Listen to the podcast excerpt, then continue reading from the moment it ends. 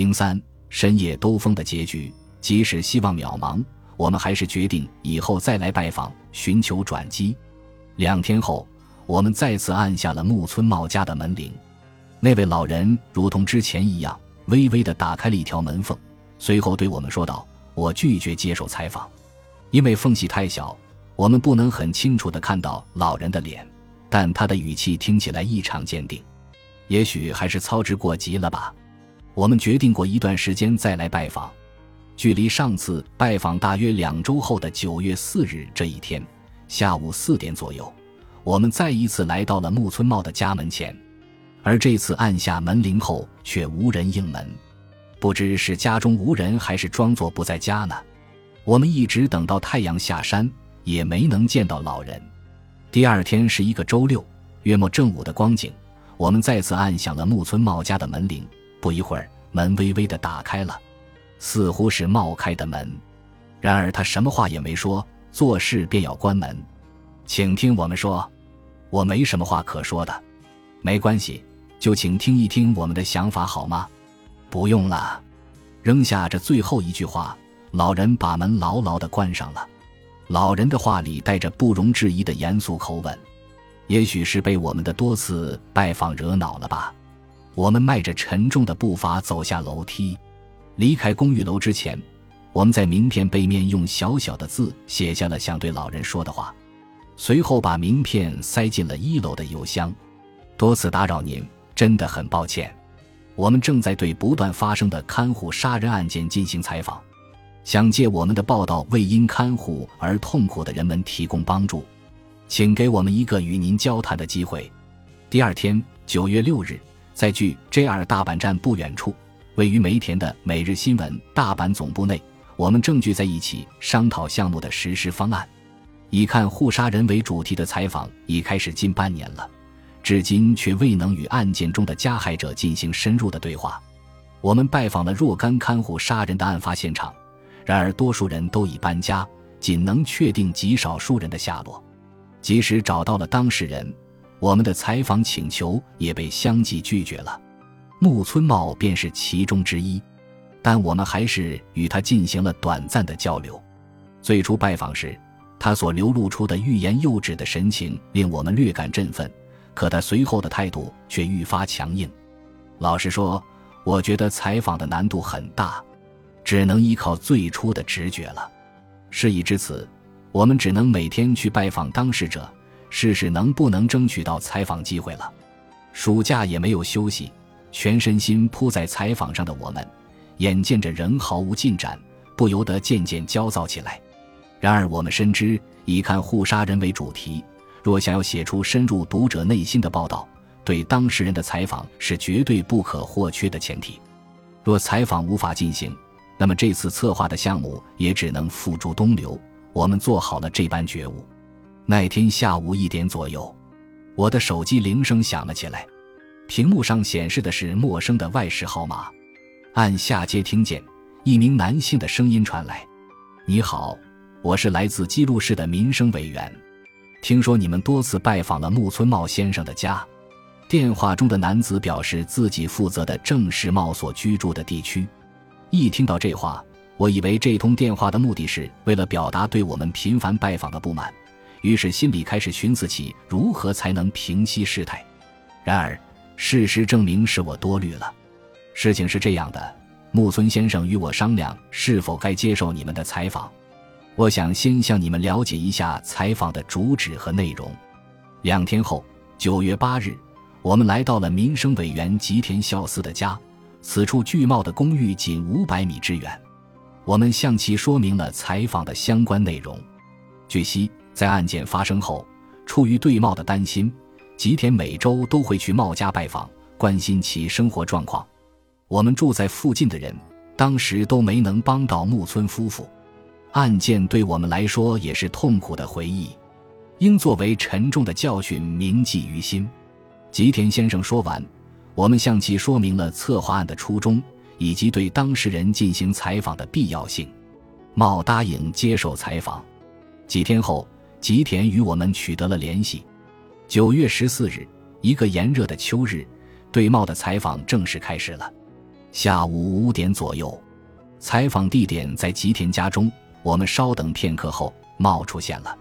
只见他身着米白色格子的 polo 衫、藏青色休闲裤，手里拿着一顶灰色鸭舌帽。虽然之前我们与茂在他公寓门前打过数次照面，但再次看到我们，茂仍然露出了腼腆的微笑。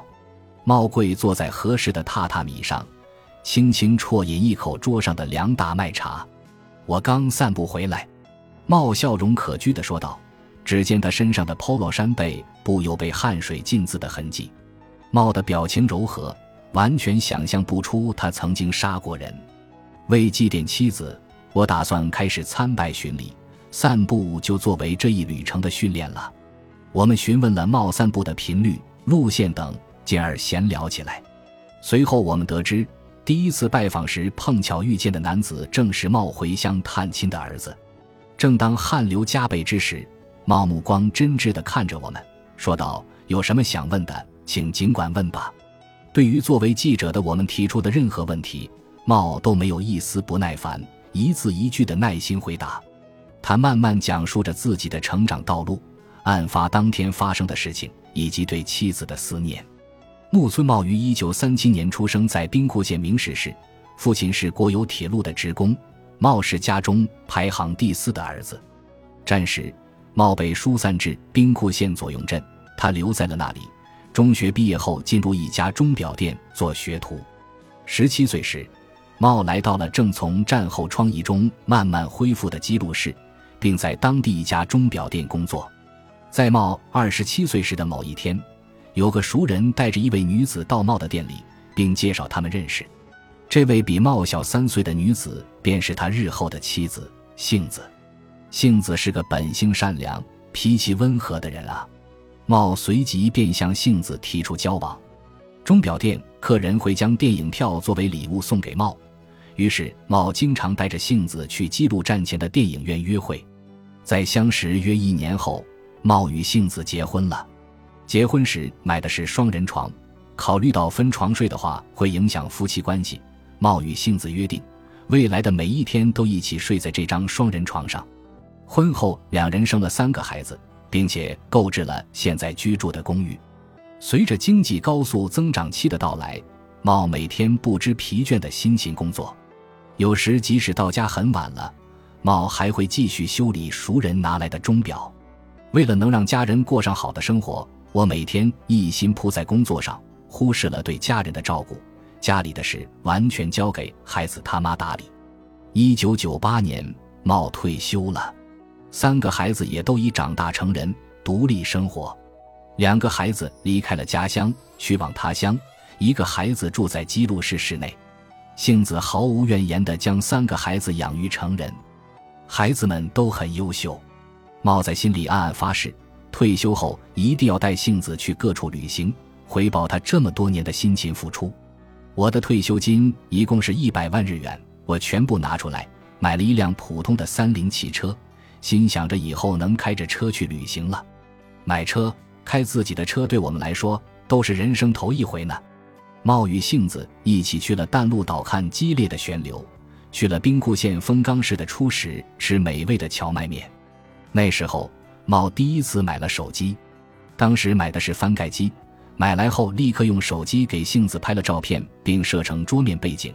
照片上的杏子笑容腼腆却灿烂。虽然每月有十几万日元的退休金，夫妇俩生活过得并不拮据，但为了能带着杏子一起快乐的旅行。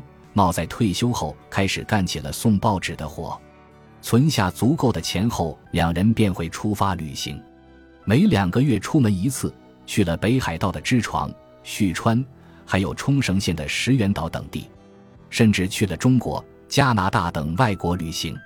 在加拿大的尼亚加拉大瀑布，坐着船经过瀑布边时，互相看着被飞溅的水花湿透了身的彼此，冒雨杏子哈哈大笑。夫妇俩把旅行时拍的照片贴在自家客厅的墙壁上，随着旅行次数的增多，总能看到墙上贴着近十张照片，定格着属于茂与杏子的美好回忆。两人共同期待着即将于二零一五年到来的金婚纪念日。我时常这么和孩子他妈说：“把亲戚朋友聚集起来，盛大的庆祝吧。然而，这样美好的期待并没有持续多久。约莫是二零零九年的时候，在茂退休十余年后，杏子的举动出现了异常。杏子有时会突然把家中的衣橱抽屉反复开合，还会把不用的熨斗拿出来。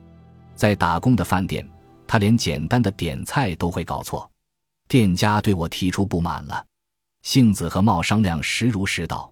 茂闻言便让杏子辞了工作。杏子每周会去两三次游泳俱乐部。一天，茂陪着他一起去。工作人员见到茂，便在他耳边小声说道：“您太太有时候连自己换泳衣都做不到，给其他客人带来麻烦了。也许是上了年纪了吧。”茂这么说服自己，完全没有想到杏子会得痴呆症。二零一一年四月，杏子骑电瓶车时摔倒，造成左手骨折。杏子因此没法做家务了，茂开始照料她的生活起居。之后，杏子异常的言行举止一下子加剧了。因为骨折，正准备出门去医院的时候，茂发现杏子光着身子，只穿了下衣，便急急忙忙地带着她回屋里穿衣服。两人一起在超市买东西时，杏子突然说道：“我尿湿裤子了。”怎么会呢？竟然在超市里，我也不知道呢。走着走着就尿湿了呀！杏子满脸悲伤地看着困惑不已的茂，一定是哪里出现了问题。当年九月，茂带着杏子去医院拜访了痴呆症专家，经医生确诊，杏子患上了痴呆症，且较为少见地并发帕金森病症状。这种病是无法痊愈的，但是我们一起努力吧。争取让病程进展的缓慢一点。听到医生这么说的时候，我觉得眼前一黑，但那时候我的心头立刻涌现出了一种强烈的责任感，只有我能守护孩子他妈了呀！茂辞去了报纸配送的工作，一心一意的看护杏子。他随即为杏子申请了护理保险服务，着手处理相关手续。首先，杏子接受了护理及援助程度认定。以判定杏子需要接受何种程度的护理服务。